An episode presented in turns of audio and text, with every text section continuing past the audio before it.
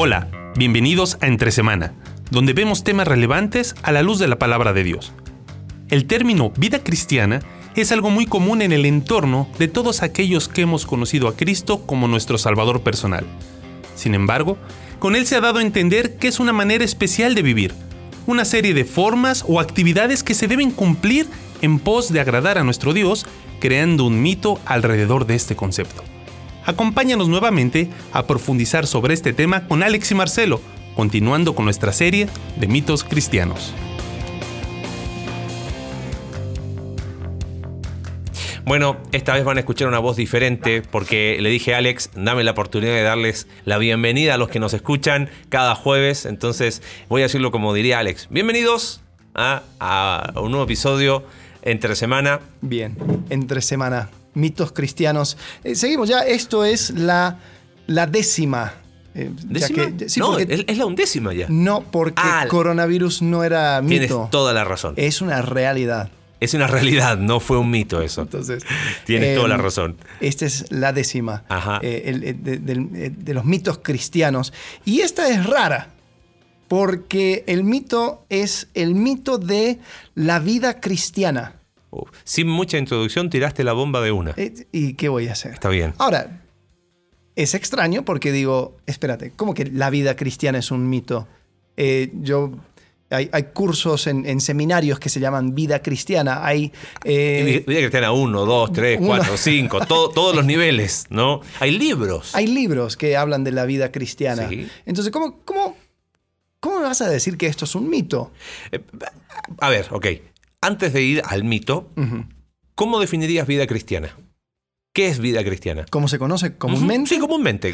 Eh, vida cristiana es eh, la vida que se lleva siendo cristiano, las, las cosas que son diferentes a la vida normal. Entonces, está la vida normal, que es levantarte, ir a trabajar, tener tu, tu- tu- tu familia. Eh, después está la vida cristiana, que es ir a la iglesia, leer la Biblia, ser un buen cristiano.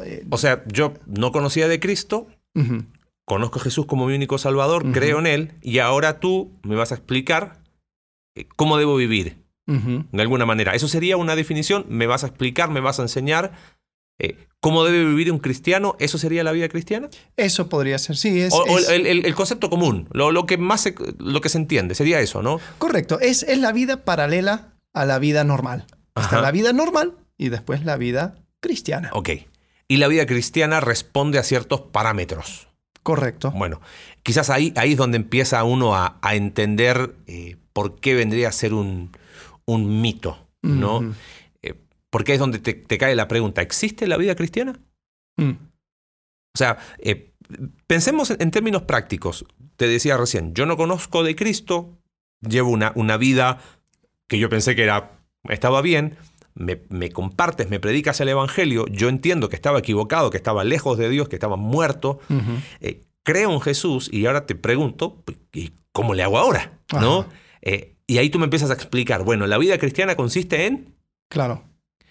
Entonces, sin mala intención, volvemos al mismo concepto, es como que tú me pasas una hojita, ¿correcto? Sí. Con conductas esperadas. Ok. Sí, sí, sí, sí. Por ejemplo, bueno, ahora como cristiano necesitas eh, orar.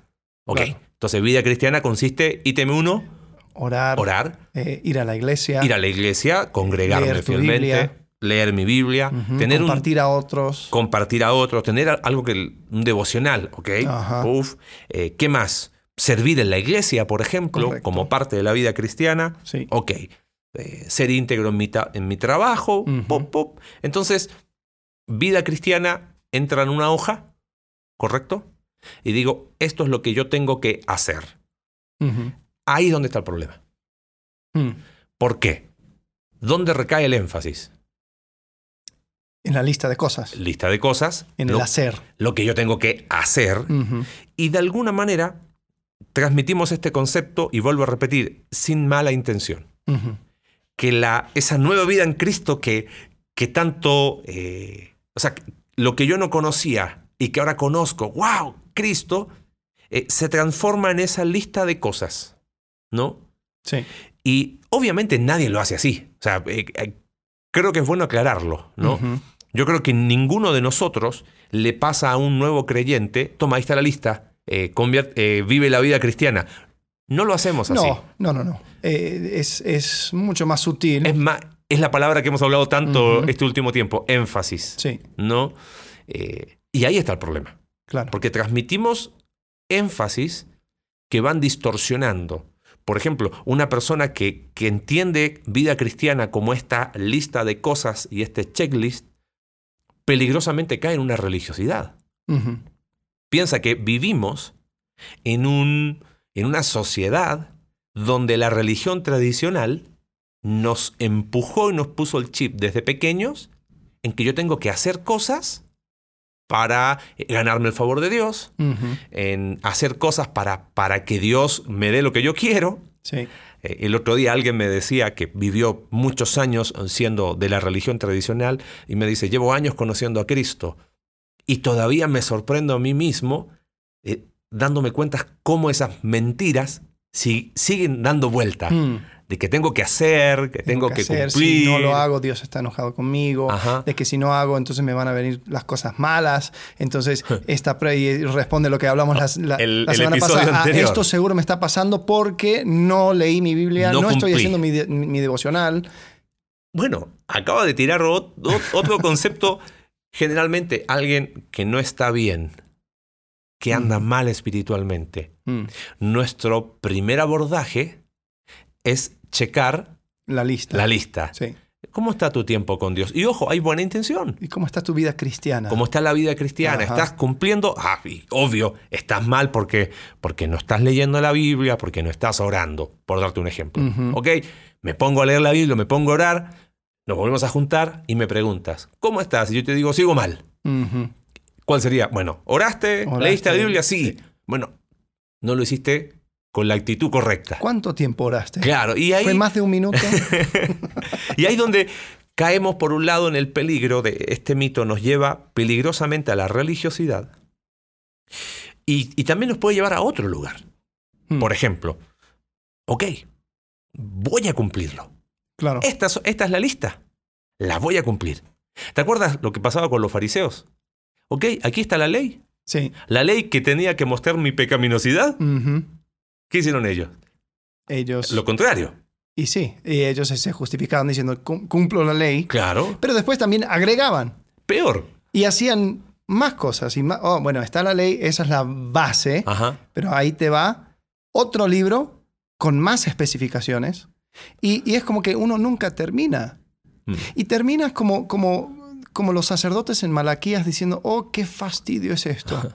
Porque eh, es verdad, yo hubo un tiempo donde yo, donde yo entré en ese espacio mental Mm. de la vida cristiana, de la lista de cosas, y me acuerdo específicamente, habiendo pensado eso, es que uno nunca llega. Nunca. Una, un- una persona nunca va a llegar a cumplir con la lista de cosas, Nunca. en- entre comillas, de la vida cristiana. Porque siempre, no, leíste. ¿Y cuánto leíste? Y estás leyendo bien y lo estás entendiendo. Y estás orando. ¿Y cuántos minutos? ¿Y, con- y, y para qué? ¿Estás orando solamente para tus cosas? ¿Y cuáles son las personas que están en tu lista de oración? Y etcétera. Y más, etcétera, y más, y etcétera. más. Ah, estás yendo a la iglesia muy bien, pero solamente estás yendo para cumplir. Entonces tú, tú estás- te estás congregando, estás yendo a un grupo, estás yendo... Ahora, todos son cosas buenas. Ojo, Ojo. No, hay, no hay que dejar de hacerla, por favor. No nos malinterpreten Sí, de que bueno, ahora. Es como lo que dice Jesús en cuanto a... al- él habla en contra de los, los fariseos. Dice, ustedes diezman la mente y el comino. Ajá, ¿Comino? Sí, el orégano, el ene- eh, algo, las bueno. hierbas.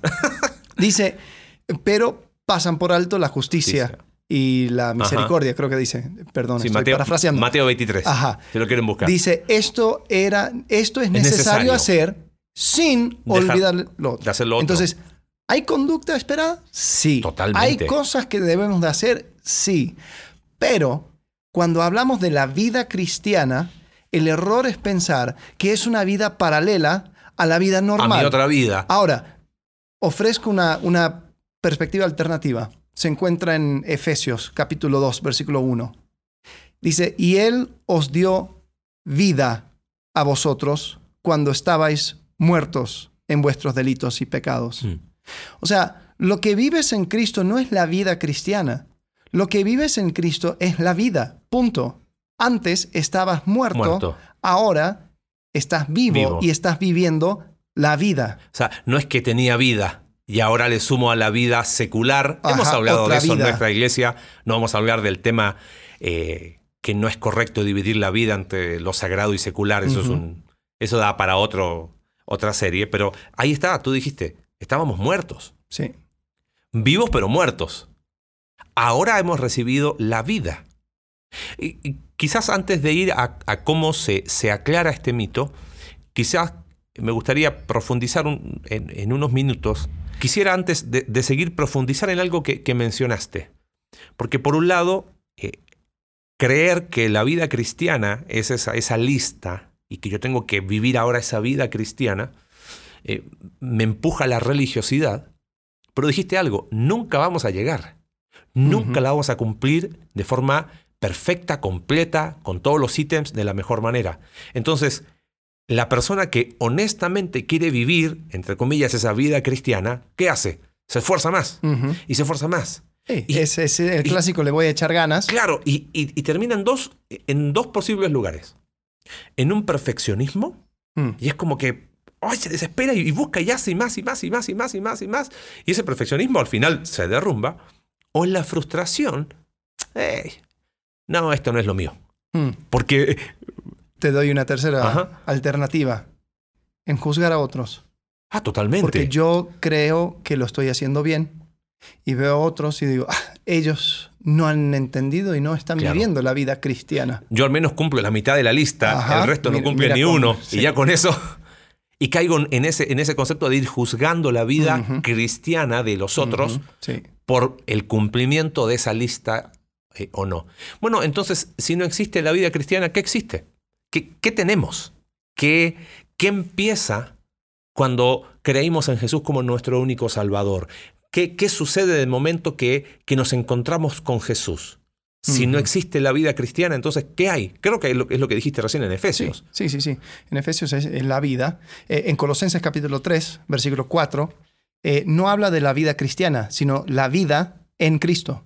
Porque Ajá. dice, cuando Cristo, vuestra vida, se manifieste, entonces vosotros también seréis manifestados con Él en gloria. Entonces, no es la vida cristiana, sino la vida en Cristo. Y, y- y podemos igualar quizás. O sea, fíjate, Juan 17.3 dice, y esta es la vida eterna, que te conozcan a ti, el único Dios verdadero, y a Jesucristo a quien has enviado.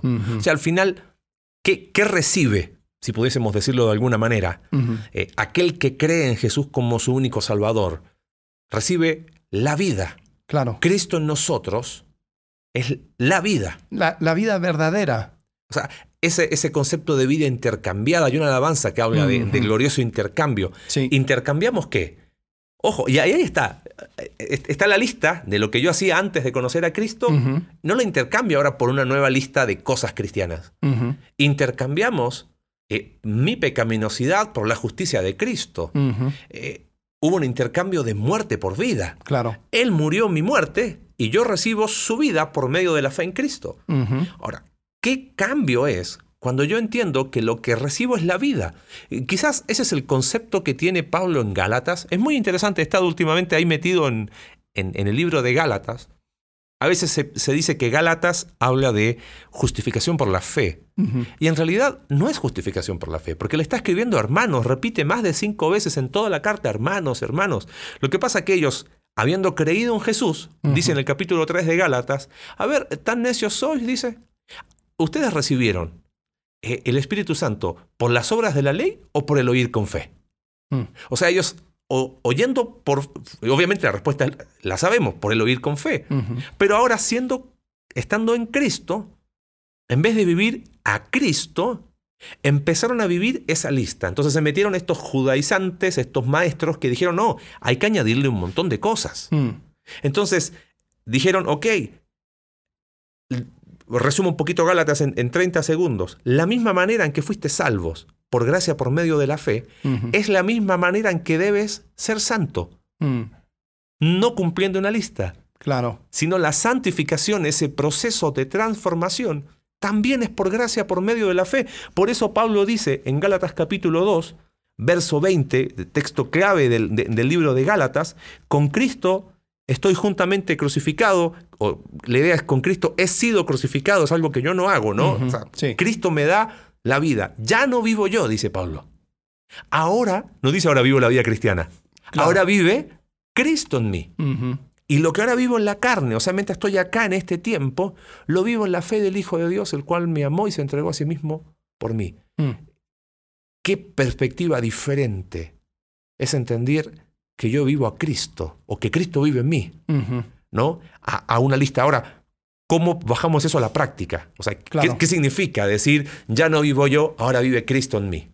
Sí, sí, y, y esa es la pregunta, porque tal vez este concepto de la vida cristiana eh, agarra fuerza porque es muy conveniente. Es eh, como cuando uno habla acerca de la vida laboral. Ajá. Hay una cierta conducta, hay una cierta ética, hay una manera de ser, eh, hay, hay, hay reglas que hay que seguir. Entonces decimos, ok, perfecto, ah, eso lo entiendo, sé lo que tengo que hacer, sé cuáles son las... eh, lo que se espera de mí. Entonces eso lo aplico a la vida cristiana o la vida en Cristo, sin entender que esto es un cambio totalmente radical y lo que afecta es cada área de mi vida. En Efesios eh, capítulo 2 me gusta cuando habla de acerca de el nuevo hombre, o sea, una nueva humanidad, una nueva forma de ser humano. Esto en Cristo es, es un cambio totalmente diferente y si bien me levanto por las mañanas, hago mi café, me voy al trabajo, eh, voy a la iglesia, paso tiempo con amigos, etcétera, etcétera, etcétera. Muchas cosas que van a parecerse a la vida normal, lo hago con una perspectiva de que ahora soy un nuevo ser humano, vivo Ahí está. en Cristo. Ahí está. Yo creo que no lo había pensado así, pero recordé algunas conversaciones que he tenido con algunos amigos este, que han sido de mucha influencia en, en- bueno, en nuestra vida. ¿Te acuerdas? Hemos recibido, hay un- una pareja que, que ha sido de mucha bendición a nuestra vida. Eh, ¿Qué recibimos cuando creemos en Jesús como nuestro único Salvador? Eh, ¿qué, qué es aquello que, él, que Jesús nos da? No nos da una, una lista de cosas que tenemos que hacer, pero sí hay algo que nos da. Nos da una nueva identidad. Creo que cuando Gálatas 2.20 dice, Pablo, ya no vivo yo, ahora vive Cristo en mí, está diciendo ahora, yo tengo una identidad diferente. Eh, Y, y es más, en Gálatas él dice, yo eh, iba bastante avanzado en esto de la religiosidad Mm. judía, pero, pero ahora tengo una identidad distinta. La cruz hizo la diferencia y, y empiezo a vivir en una identidad distinta. Entonces es donde uno entiende es- este tipo de cosas, porque los énfasis hacen la diferencia. La vivir la vida cristiana responde a ¿qué tengo que hacer? Sí.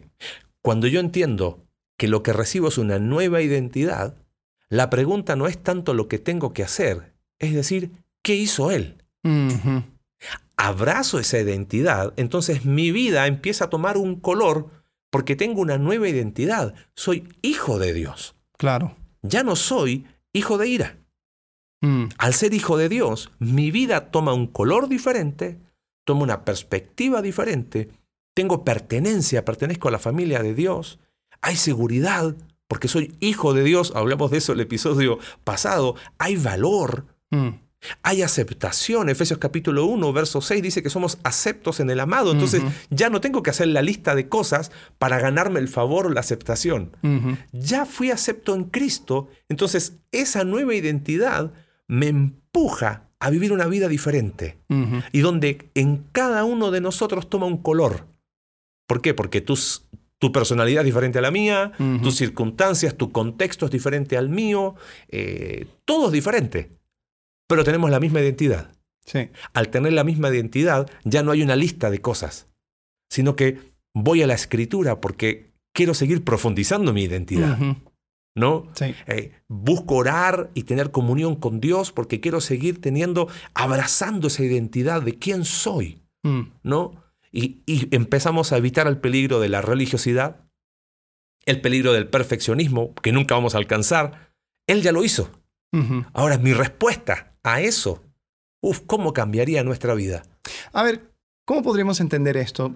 Porque si bien la, si sigo la- el, mito de la vida cristiana o entiendo esto de la vida en Cristo o la vida nueva o la nueva humanidad, eh, sigue una cierta eh, conducta. Eh, lo que cambia, ¿qué sería? Sería mi manera de verlo. O sea, ya no lo hago para ganar el favor de Dios, sino que lo hago porque he entendido quién soy. La manera, claro, la manera de verlo, y ahí está. Lo acabas de decir y pienso en el pasaje que citaste recién. A veces nosotros nos enfocamos en, en lo externo, lo que tengo que hacer. ujú.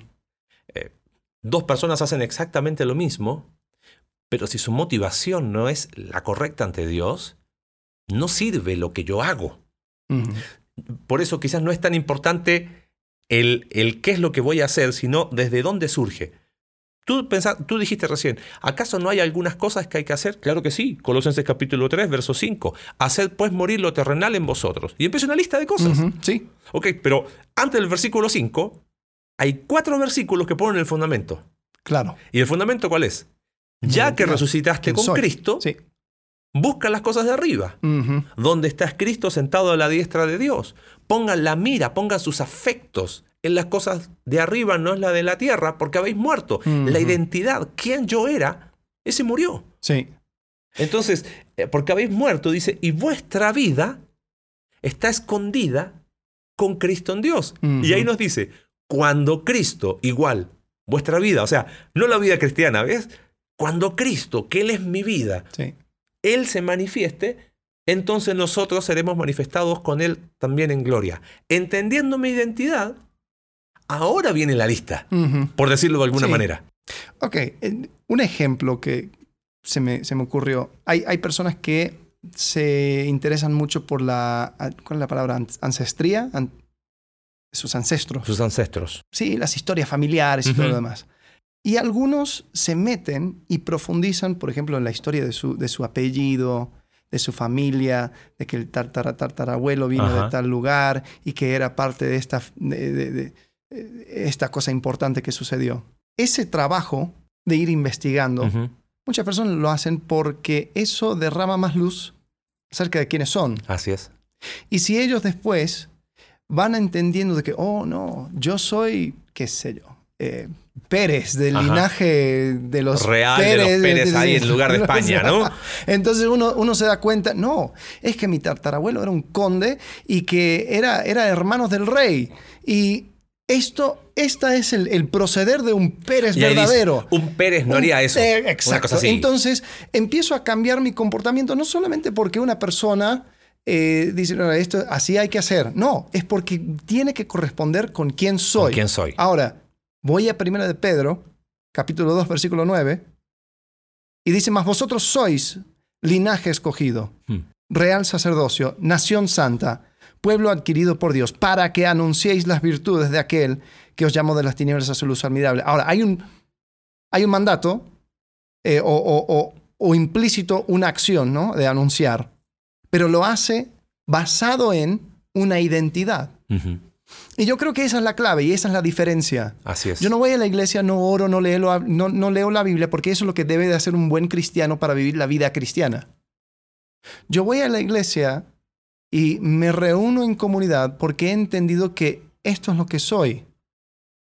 Yo leo la Biblia porque entiendo de que ahí está mi vida, porque mi vida está escondida con Cristo en Dios. Entonces diríamos en una frase, eh, la identidad precede a la obediencia. Siempre. Eh, sin identidad, yo agarro la lista y eso es religiosidad, es perfeccionismo moral, pero cuando yo entiendo quién soy, mi Sí. identidad, eh, lo otro fluye solo. ¿no? Como dijiste recién. como, como respuesta, Claro. respuesta a quién soy. Porque un hijo de Dios hace estas cosas, pero al entender quién soy como hijo de Dios, lo hago parte de mi identidad y entiendo que Cristo es mi vida, no es una vida paralela. No es, ah, yo fin de semana vivo la vida cristiana, entre semana vivo mi vida. Eh, no, todo es una nueva forma de ser humano, una nueva humanidad. Siendo honestos y, y cerrando con el concepto, ¿cómo cambiaría nuestra vida? Mm, Si quizás empezamos a, a transformar esta idea de voy a vivir la vida cristiana, eh, a decir voy a vivir a Cristo, o, o más bien que Cristo viva en mí sí, y abrazo esa identidad y, y orgullosamente digo, en el buen sentido, ¿no? Eh, soy un hijo de Dios, Mm. esta es mi identidad. Y, y cuando entiendo eso, eh, voy a decir, eh, un hijo de Dios vive de esta manera. sí. Un hijo de Dios trabaja de esta manera. Un hijo de Dios trata a su esposa de esta manera. Sí. Un hijo de Dios trata a sus hijos de esa manera. Entonces al final, como dices tú, no hay dos vidas, hay una sola vida. Sí. Que, bueno, que te surge de, de ahí. de una vez, quita de encima una carga. Totalmente. Es como, es como sacarse una mochila de requerimientos que traes encima de que hay que hacer, hay que hacer, hay que hacer, hay que hacer. Y dices, y nunca voy a llegar. Y no, nunca vas a llegar. Tenemos un minuto para contar una historia que, que resume esto. Un muy buen amigo, y él me ha dado permiso para contar su historia. Eh, cuando conoció de Cristo, le explicaron en el Evangelio, él lo entendió, y él dice que claramente vio dos opciones delante de él. Es vi- vivo a Cristo o vivo la vida cristiana. Mm, Y sirvió a Dios en, en- en dos, tres países eh, como misionero por más de 30 años. Fue muy efectivo en la obra de Dios y él lo reconoce. Dios me usó de una manera que yo no, nunca pensé que lo iba a hacer. Y por 30 años, me- él, él- él siempre dice, traté de vivir la vida cristiana. mm, Y me dice, y después de 30 años, me volví a encontrar con estos conceptos. mm. Y me dijo algo que es lo que tú dijiste recién. Cuando entendí que no tenía que vivir esa lista, sino te- era mi identidad en Cristo. Ese hombre ya maduro, de, de uno diría de una trayectoria increíble, Mm, dice que gritaba y decía, soy libre, mm, soy libre al fin. Eh, vivo a Cristo. mm, Mi identidad se sacó una mochila de 30 años. mm. Y hoy sirve a Dios y es de bendición a tantas personas. Y claro, eso no significa que Dios no lo usó antes. Pero esa libertad que experimentó, cuando dijiste eso, fue lo primero que se me vino a la mente, Mm, recordar e- esa historia. Y él, él me decía, yo gritaba, soy libre, soy libre, al fin soy libre. Así que eh, es más profundo de lo que nosotros creemos. Claro. Eh, quizás cuántos de los que nos escuchan eh, van por la vida con una mochila, eh, nunca la van a poder cargar tanto tiempo. Sí. Y va a terminar en frustración. Quizás es momento de, a los pies de la cruz, agradecer por esa identidad y, y empezar a vivir una vida que hasta ahora nunca han experimentado. Mm. Sí, sí.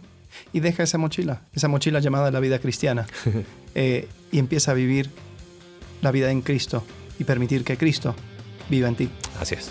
Bueno, con eso ya vamos a cerrar para esta semana. Nos esperamos la próxima semana. Hasta luego. Gracias por acompañarnos en un capítulo más de Entre Semana. Recuerda que puedes seguirnos a través de nuestra página web Iglesia Conexión Vertical Diagonal Entre Semana, Spotify, Apple Podcast y Google Podcast. Hasta la próxima.